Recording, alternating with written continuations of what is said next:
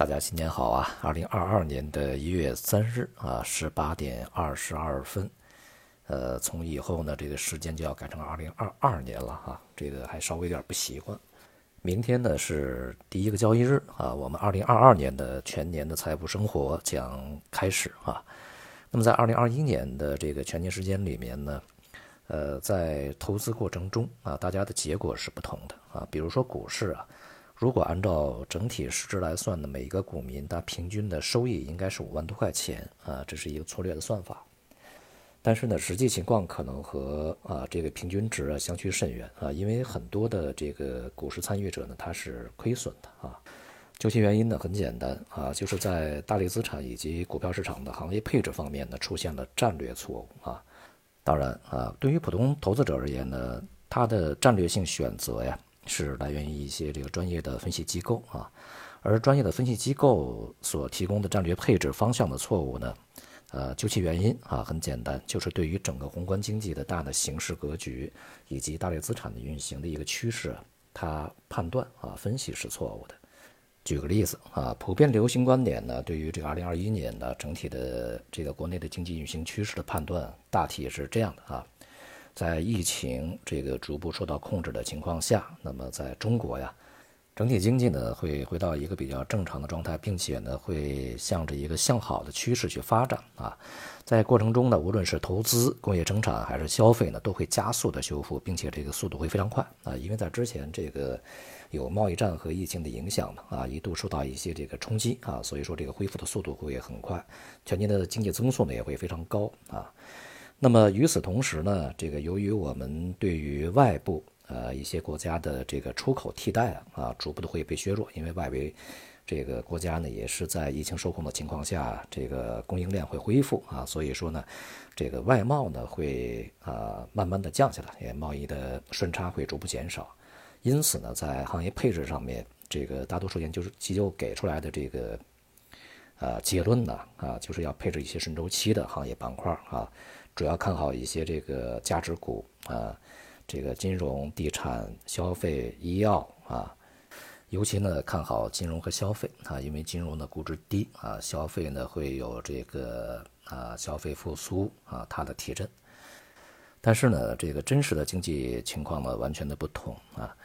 一个呢是疫情反复冲击，这是尤其是对外部的扰动啊。从国内来讲呢，疫情也是反复有一些影响，但并不是特别大，因为我们管控比较严一些啊。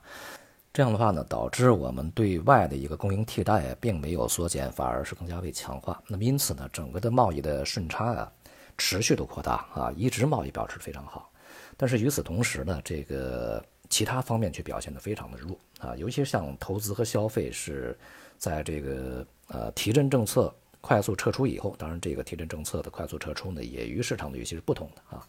然后呢，迅速的下滑，那么现在都是个位数，才三点几啊，非常的弱。那么只有工业生产的在前期啊，一度是表现还不错啊，也就是造成了这个供应端比较强，但是需求端持续弱啊，这么一个情况。也就是呢，这个工业还比较好，但服务业非常差啊。同时呢，这个消费啊需求非常的弱啊，出口还比较。好，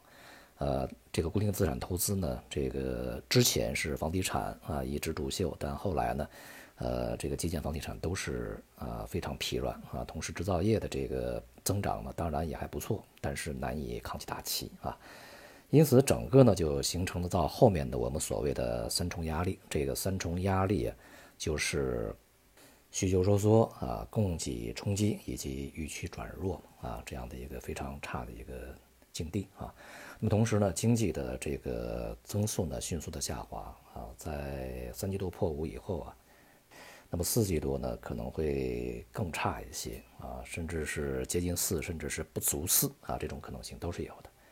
在这样的一个错误的判断之下呢，当然啊，就是研究机构给出的配置的这种战略方向呢，它也是错误的啊，全年的收益是比较差的。而我们呢，在去年这个相对来讲比较幸运一些啊。一方面呢，我们的战略选择是正确的啊，在这个跷跷板的两边呢，我们选对了一边啊。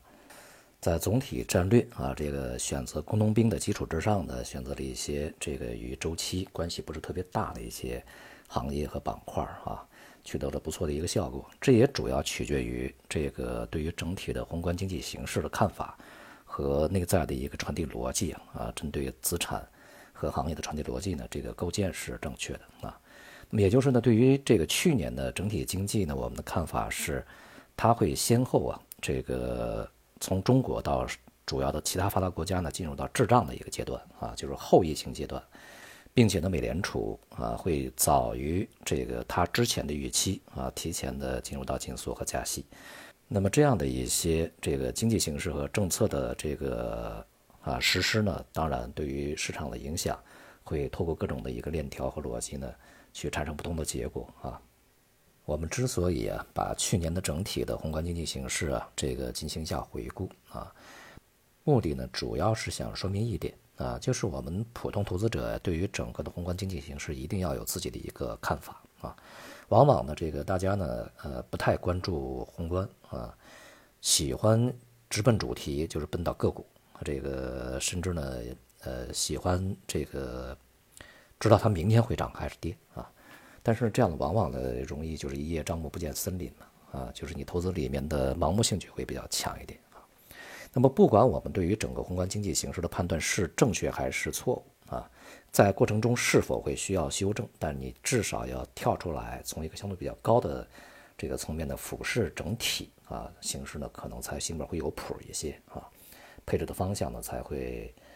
一方面，呃，有主心骨啊；另外一方面呢，可能还会有信心啊。当然呢，在过程中呢，你也可以这个根据整个形势的变化呢进行调整啊。呃，这些呢都是在一个比较清楚的状态下进行的，而不是这个稀里糊涂啊这个状态下进行。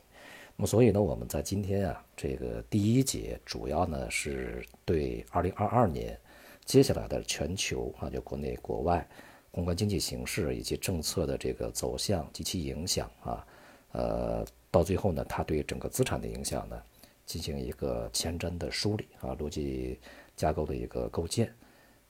那么接下来啊，第二节、第三节、第四节再针对具体的市场、股市啊、债券呐、商品呐、汇市啊，那么进行这个不同市场的一个分解啊。好，我们看一下啊，这个接下来的宏观经济形势啊会怎么样啊？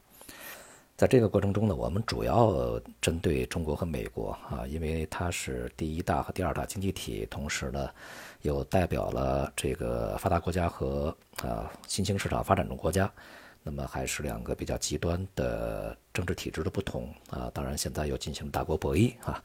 所以说是两个比较极端的代表啊。我们看全世界呢，就先看这两个国家就可以啊。首先，第一个非常重要的啊，就是中美经济呢在发展上是有先后的啊，经济周期的起落呢也是有先后有次序的，这是我们在去年呢主要的一个观点。那么当然，在这一轮的全球经济的周期的引领过程中，中国充当了这个领军者，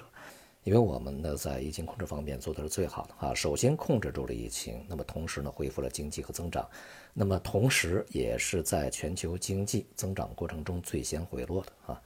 这是由于在疫情这个出现以后呢，我们进行了货币和财政政策的一些投入，但是当疫情被稳固住以后呢，这些政策迅速的撤出啊，并没有拖泥带水延续很久啊，是经济的恢复一个常态。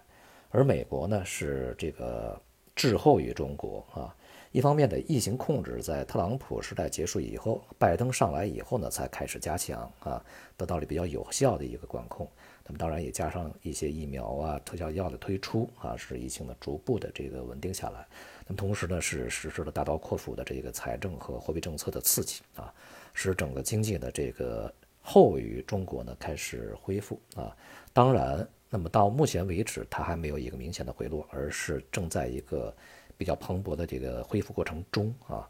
无论是就业市场还是消费啊，服务业都还是不错的啊。那么因此呢，它的货币政策。也面临着撤出，但是现在还没有撤出啊，这就是一个次序的不同。所以呢，我们对于二零二二年啊整个全球大的一个经济的节奏啊来说呢，就是要看中国啊。那么当前中国出现的一些经济的起伏，在未来的全世界都有可能会重演。也就是呢，疫情发生以后经济大跌啊，在疫情受控以后呢，这个刺政策刺激以后呢，经济大涨啊。当这个疫情稳固啊，政策撤出以后呢，经济平稳，然后呢迅速的回落啊，这是四个阶段。而这四个阶段呢，发生的时间是相当短的，也就是短短一年多的时间啊，一年的时间吧。那么美国呢，这个恐怕也会啊，这个。延续这样的一个节奏，那么它现在是面临的政策撤出，那么未来的经济呢会跟随中国进入到一个平稳阶段，然后，呃，有可能在明年的这个某一个时点啊，比如说下半年或者是什么时候呢，迅速经济迅速的回落啊，这样的一个节奏可能是出现的。那么为什么整个经济不能够这个持续的去高速增长啊，恢复之前这个很多年的一个荣景呢？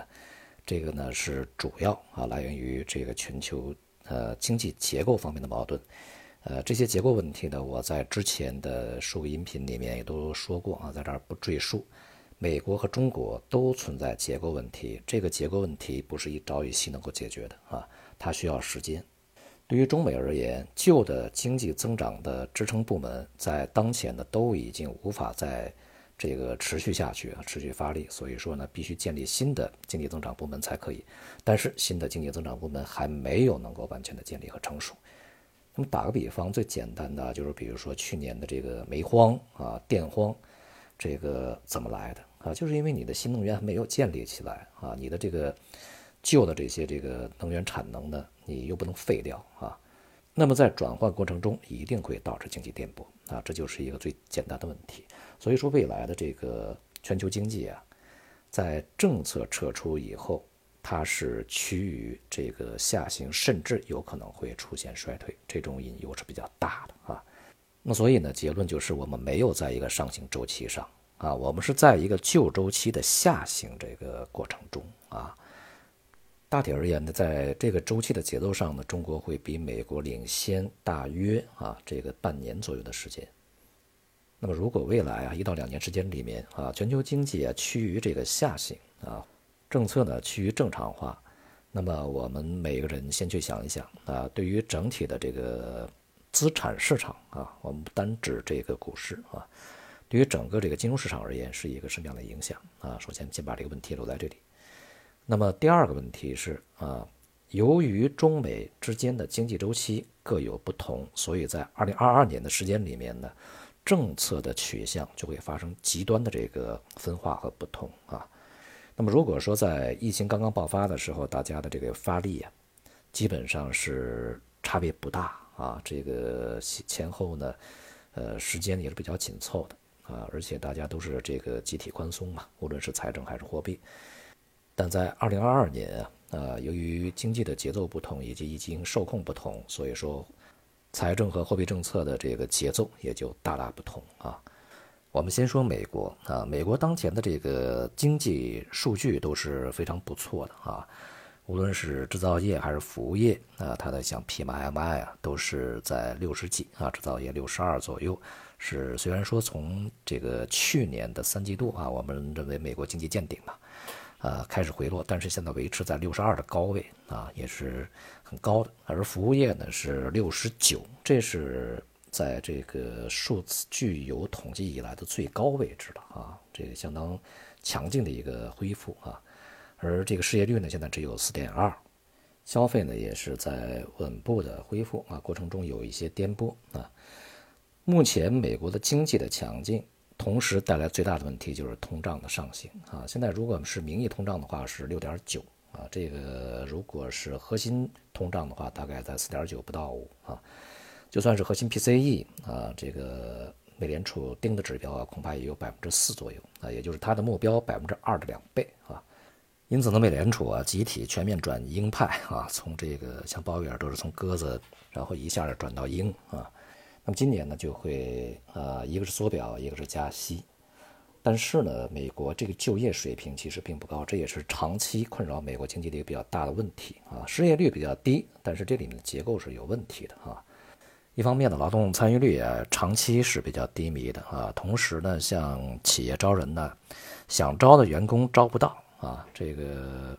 没有技能的一些呃劳动者呢又找不到工作啊，这就是一个比较失衡的问题。那么对于美国的经济结构呢，这个美国的现在的政府拜登啊，民主党嘛，他们又希望通过这个财政的大规模的支出来去进行改善。像去年签了几个财政支出法案，那么今年还会对一些这个支出法案呢进行投票啊，去闯关啊，也是数万亿。所以呢，我们看这个呃美国的货币和财政政策呀啊，如果是呃简单的我们来去概括总结一话，总结一下的话就是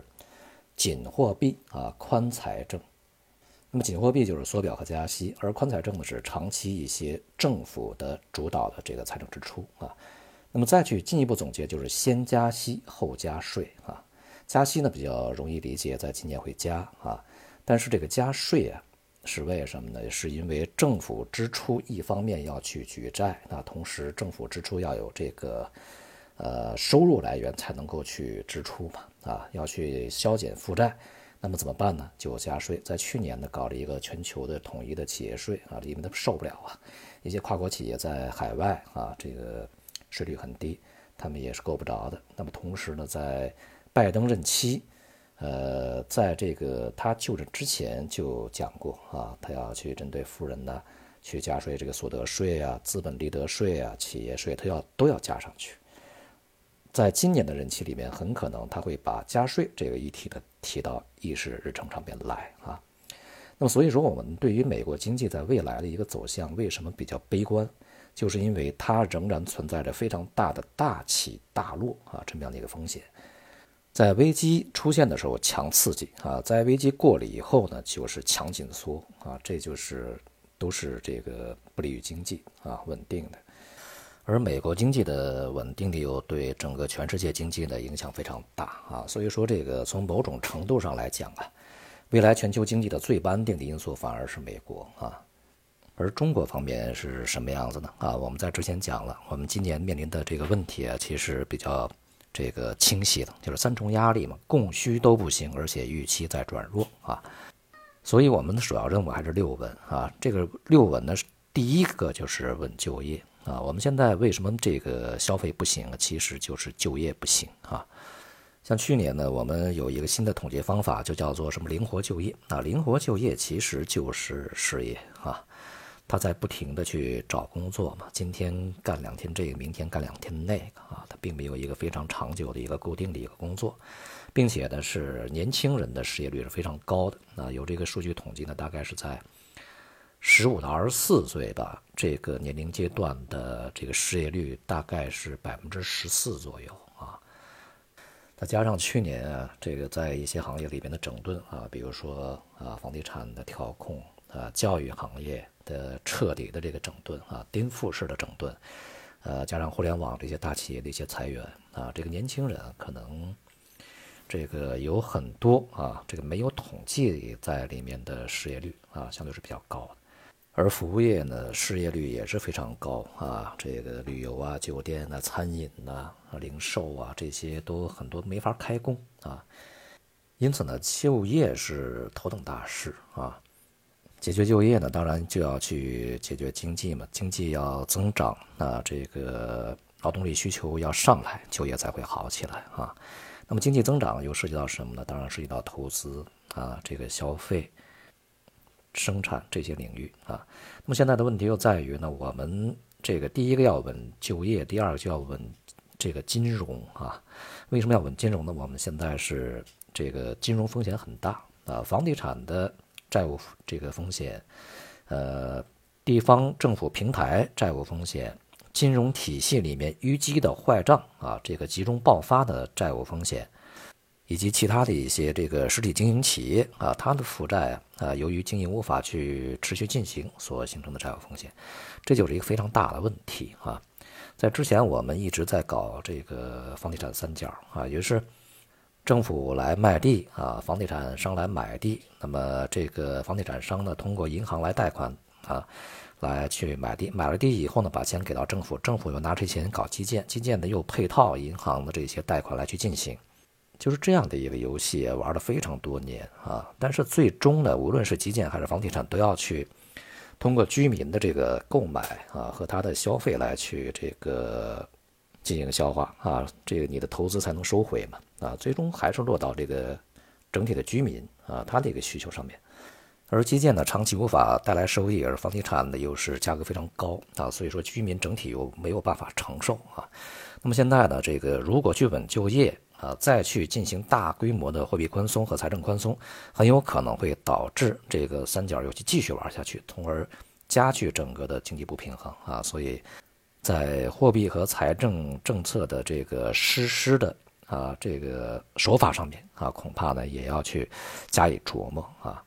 那么因此呢，中国的货币和财政政策会延续过去这个几年以来啊，它的一个特征就是讲究更加的精准，讲究这个结构化啊，并不是大水漫灌或者是撒胡椒面儿啊，这个雨露均沾不是这样的，它是有所侧重啊，有所扶植。整体来讲啊，这个无论是央行的货币政策还是财政政策啊，它都要达到一个目标，就是。让整体的经济脱虚向实，资源呢更加向实体经济来去注入，无论是这个从货币层面还是从财政层面都是如此啊。那么实体经济呢，它解决的当然就是就业啊，所以实体经济里面最重要的就是小微企业，所以呢，货币政策以及财政政策都会向实体的小微企业去进行倾斜。而对于这个旧有的一些部门，无论是房地产还是一些欠炒钱的这个金融部门呢，它都会压降啊，继续调控，让整个的资金流向实体经济，这就是一个它的取向啊。而实体经济呢，现在的负担又很重啊，那么要减轻实体经济的负担，就要怎么办呢？使实体经济的它的经营成本，也就是融资成本下降，同时使它的税负成本也要下降，这就是这个。货币和财政政策在未来一个大的一个方向。总体来讲呢，我来总结概括一下，就是稳货币、宽信用、结构性加减税啊，这是与美国啊就是不同了啊。其中这个稳货币呢就非常好理解啊，这些年呢央行都是在货币政策上非常的稳健啊，与实体经济相匹配嘛，不搞大水漫灌。这个原则呢，我想在今年仍然不会动摇。为什么呢？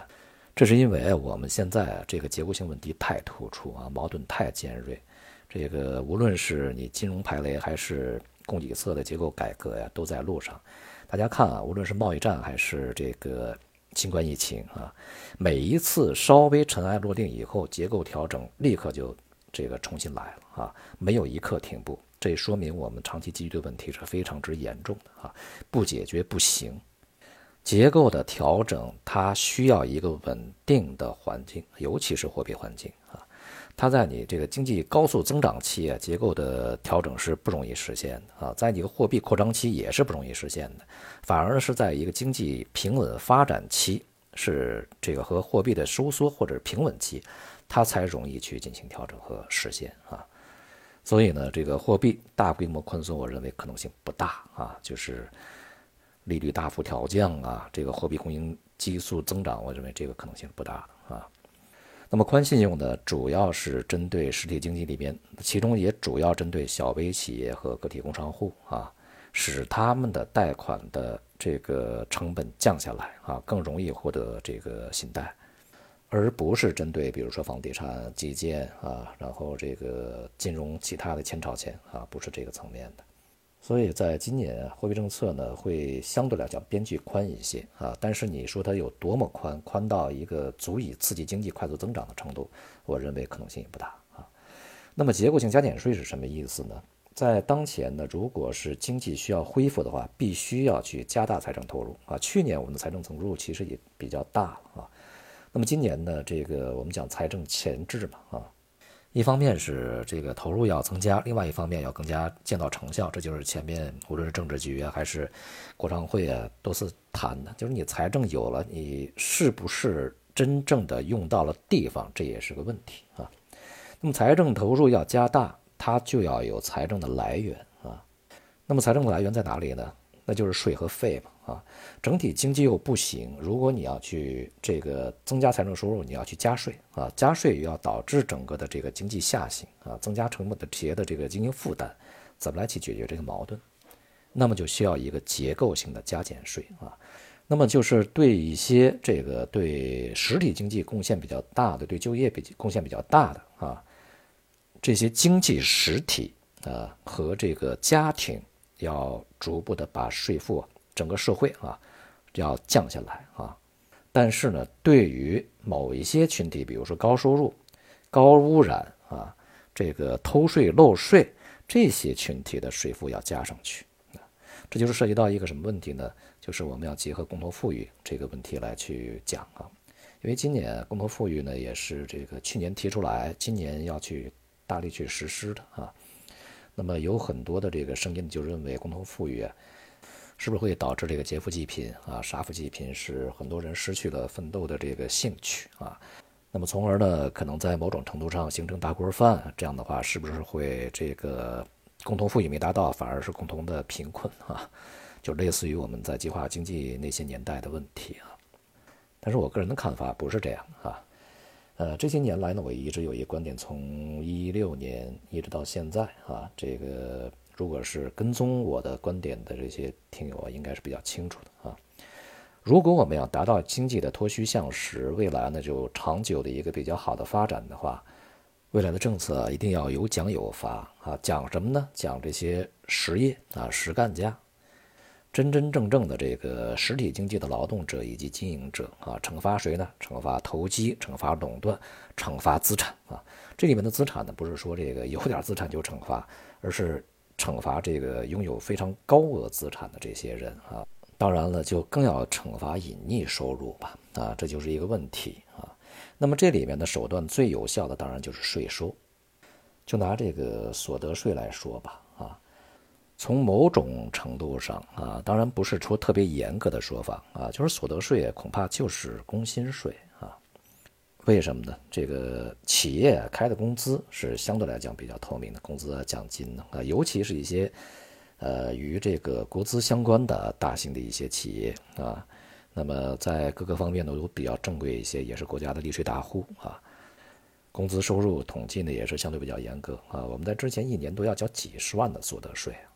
但是真正的高收入群体啊，这个比如说呃拍一天戏就。呃，就几千万那种啊，这个比如说一些啊，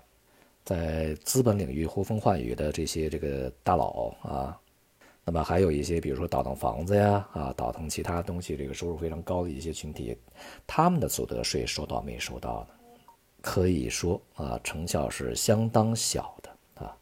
那么因此呢，在这个层面要去加税，而对这个。普通的这些群体要去减税，这就是一个结构性的加减税啊。那么从这个政府层面啊，其实很多事情呢都是先做后说啊。比如说像这个啊共同富裕这里面的有首次分配和二次分配嘛啊，这恐怕就是二次分配要去解决的问题。去年针对演艺圈的整治啊，就是一些这个高片酬啊，这个逃偷税漏税，去年还是前年？那么其实就是这个共同富裕的一个步骤啊，再加上去年年底对于直播带货啊这样的一些领域的整治，因此我们看有很多的什么演艺明星啊、导演呢，都在注销自己的这个一些公司啊，还有一些这个直播带货被罚的这个补缴的税就十几个亿，哎呦，这个恐怕我们来去算一算啊。我们在这个上市公司里面有多少利润能够达到这么高啊？这个其他的做其他行业的，辛辛苦苦多少年，是不是有这么高的收入啊？但是人家只是罚缴税就有这么多啊，这个确确实实是不平衡的啊，在整个的社会的收入分配里面，造成了非常严重的畸形这种状态啊。那么因此呢，就要从税收层面去进行调节啊。那么今年呢？呃，房地产税也会稳步的这个推开铺开啊，所以说是从这个层面呢去进行这个加税，增加财政收入啊。那么还有呢，就是在新年的第一个文件，就是呃国家财政部嘛公布了一个，就是你个人注册的合伙企业，在未来呢这个取消核定征税啊，要去按照你的实际经营状态去实际查你。这个交易呢，来去征税啊，这也是一个很实际的手段。这说明在税收这个层面的这个重新的调整啊，我们所说的结构加减税啊，共同富裕的一个二次分配啊，它已经开始了啊。其实这些呢，并没有什么特别的啊，在西方的资本主义国家里面，这些手段也都是很正常。大鼻子情圣为什么跑到俄罗斯，就是因为这个。那可以想见，在未来各种各样的税收都会提到议事日程上面来，逐步的中国的税会越来越多，越来越完善啊。总之呢，至少啊不能你收入几十个亿，然后你一分钱税不交啊，你还偷税漏税。那边呢收入才五千块就要去交所得税，这个显然是太不正常了。因此呢，我们再重复啊，中国的这个政策恐怕就是稳货币、宽信用、结构性加减税，以达到社会的整体这个实体经济啊啊实体经济的整体利率水平、融资利率水平下行，社会的整体税负水平下行。大家来回忆一下美国啊，这与美国是完全不同的啊。个人认为啊，这些年啊，这个。央行和财政部，尤其是央行啊，我认为他们实施的这些政策和手段呢，都是非常的得当啊，也很科学，而且呢，这个呃，也在很大程度上达到了一个预想的目标啊，还是值得肯定的啊。对于中国经济的稳定呢，呃，除了货币和财政政策以外，就有产业政策啊，这我们说的另外一个问题。我们都知道呢，中国经济的构成大体上就是投资、消费啊、外贸。前面我们讲了，外贸呢，在未来的经济里面，我们的战略的这个部署，在很多年前就定下来，不能去单纯的依靠外贸啊。呃，再加上这个近些年的这个以国内的内循环为主啊，国际国内的双循环。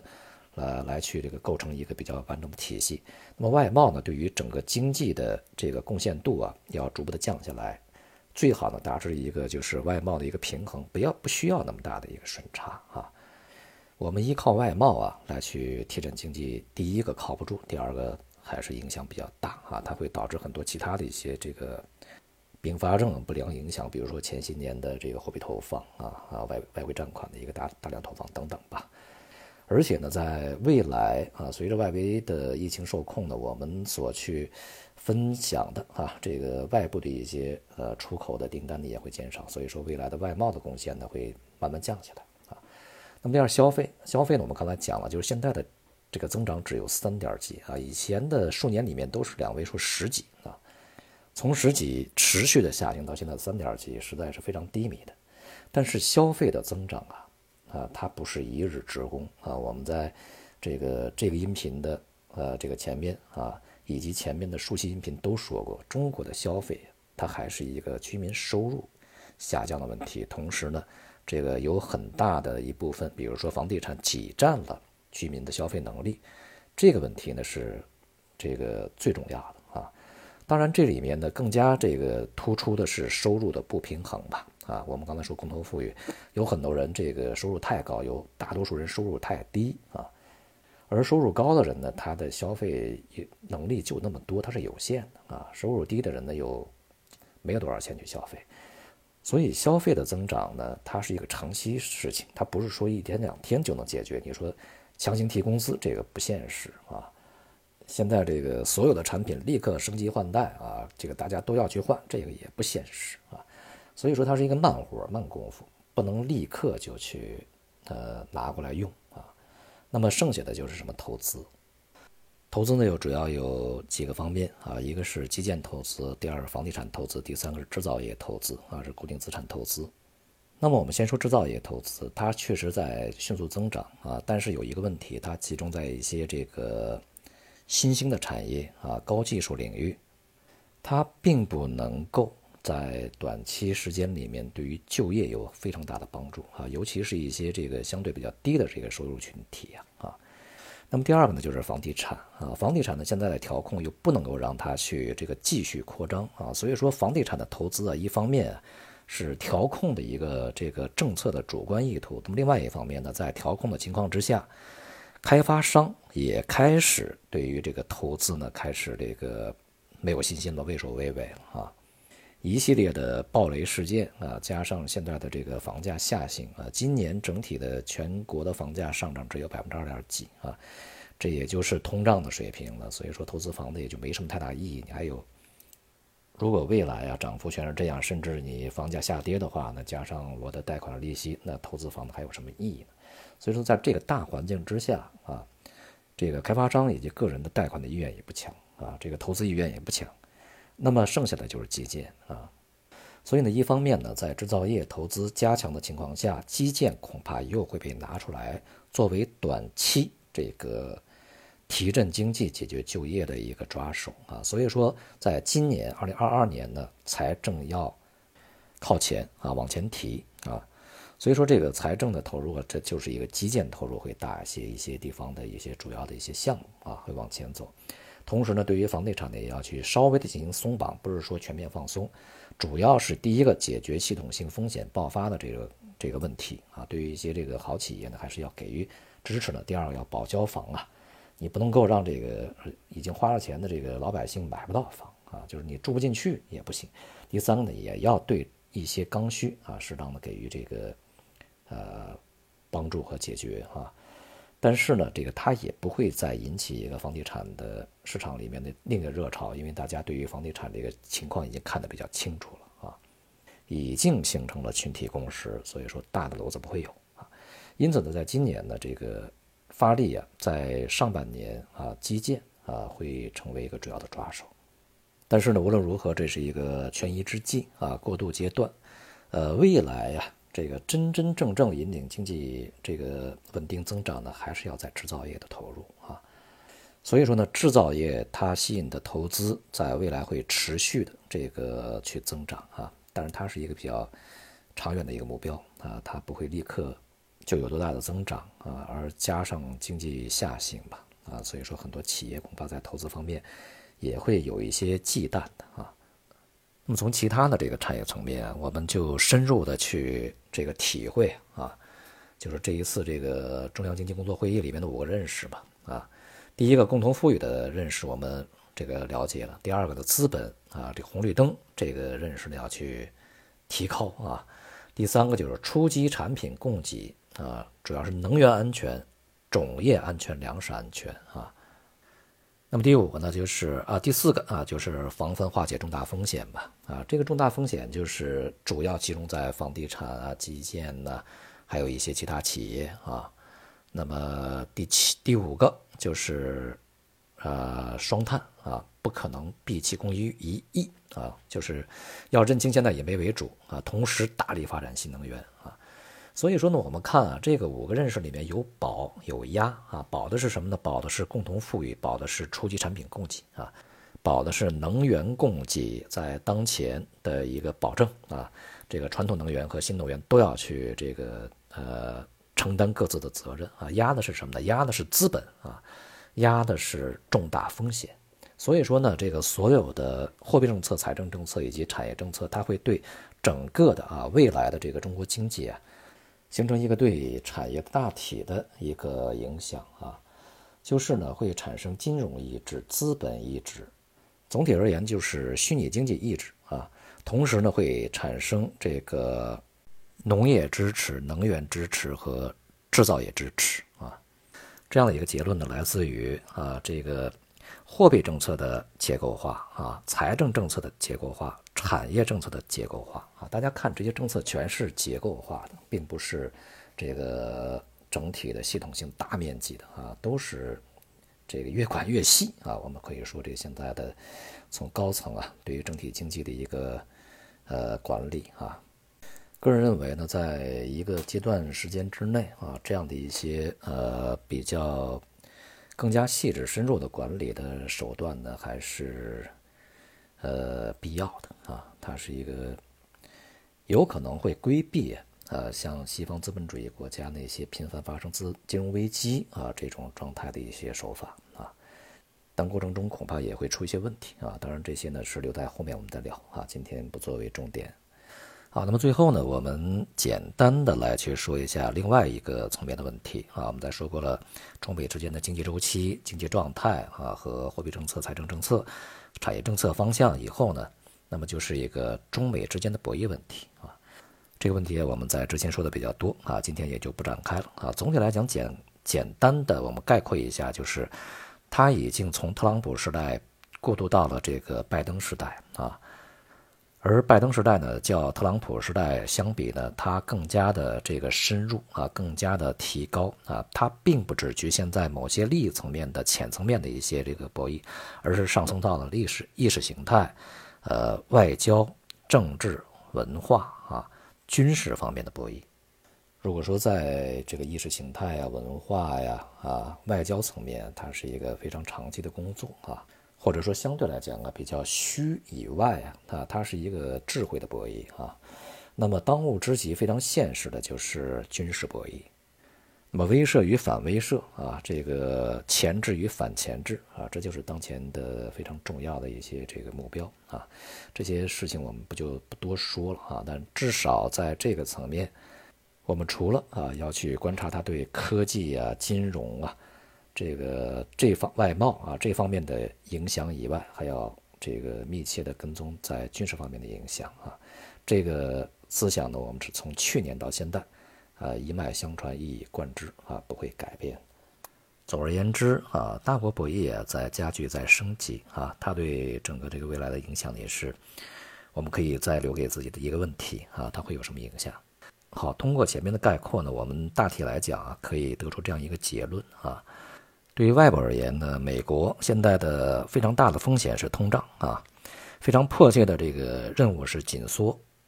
那么它的这个后面的风险就可能会导致这个经济在今年稍晚时候可能会出现剧烈的颠簸啊。对于中国而言呢，现在的这个比较大的风险是经济的滑坡啊，首要任务呢是稳定啊，相对来讲呢还要稍微宽一些。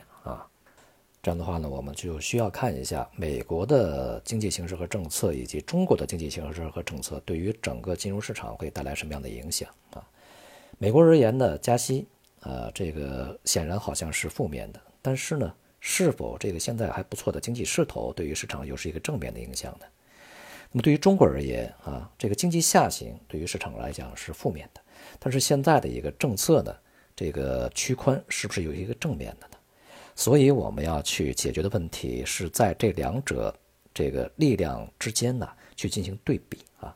那么究竟这两股力量最终哪一个会更强一点？哪一个会对金融市场的影响更大一点？那么它就会导致一个什么样的一个结果啊？那么第二个问题呢是在全球范围内啊，尤其是外部啊，利率是趋升的啊。那么当然对于债券市场的收益率而言呢，它是一个带动上行的。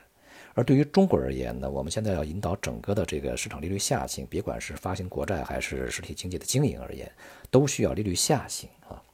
但是我们的利率是否能够持续下行呢？这就涉及到一个通胀问题。那么外围的通胀是比较高的，中国的通胀是不是比较低呢？啊，未必。中国的通胀现在二点三啊，那么这也是从这个前面的零点几啊急速反弹上来的，这个水平也是在新冠疫情之前相对来讲比较平均的一个水平啊。并且在未来未必啊，它会这个停止上升，然后停下来。目前看呢，仍然有上行的这种趋势啊，尤其是在很多这个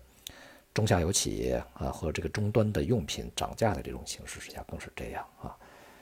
因此呢，我们在未来相对比较长的时间里面去看啊，滞胀这种状态啊，未必很快就会消失，通胀上行而经济下行。有可能会是在未来很长时间里面，相当长一段时间里面的一个经济状态，它又会对债市形成什么影响呢？啊，这是第二个问题。那么第三个问题啊，当之前啊这个二零二一年整个全球的在供应的冲击之下，导致大宗商品这个价格也飙升啊，但随后呢，这个由于供应的一个解决，再加上一个需求的不振呢，又剧烈的震荡，很多大宗商品又大幅下跌。那么在二零二二年会是什么样呢？全球疫情受控啊，这个以及中国的基建呢，对大宗商品来讲呢是一个好事儿。但是呢，如果在二零二二年全球经济也都进入到一个平稳期，甚至是下行的风险加大，那么对于大宗商品又是一个什么样的一个影响呢？啊，这是关于大宗商品。那么第四个问题啊，就是关于这个汇率。二零二一年啊，美元在收益率上行的带动之下呢，是全年上涨，而人民币呢，在贸易顺差持续扩大的情况下，成为全球主要货币里面最强的一支啊。那么在二零二二年，收益率是否会继续上行？而中国的这个贸易的顺差是否会继续的扩大？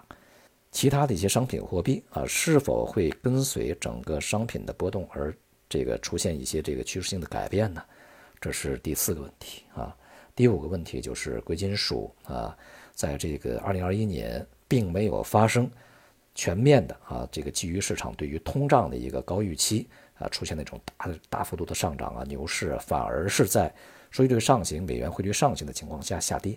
那么在二零二二年，这种形势是否会改变啊？那么这些问题呢，我们留待在接下来的几节里面啊，二三四节，这个我们一一的给做出解答啊。今天我们整体来讲啊，是对整个的宏观的经济形势，也主要是从中国和美国两个方面呢去进行一下这个梳理啊和把问题提出来，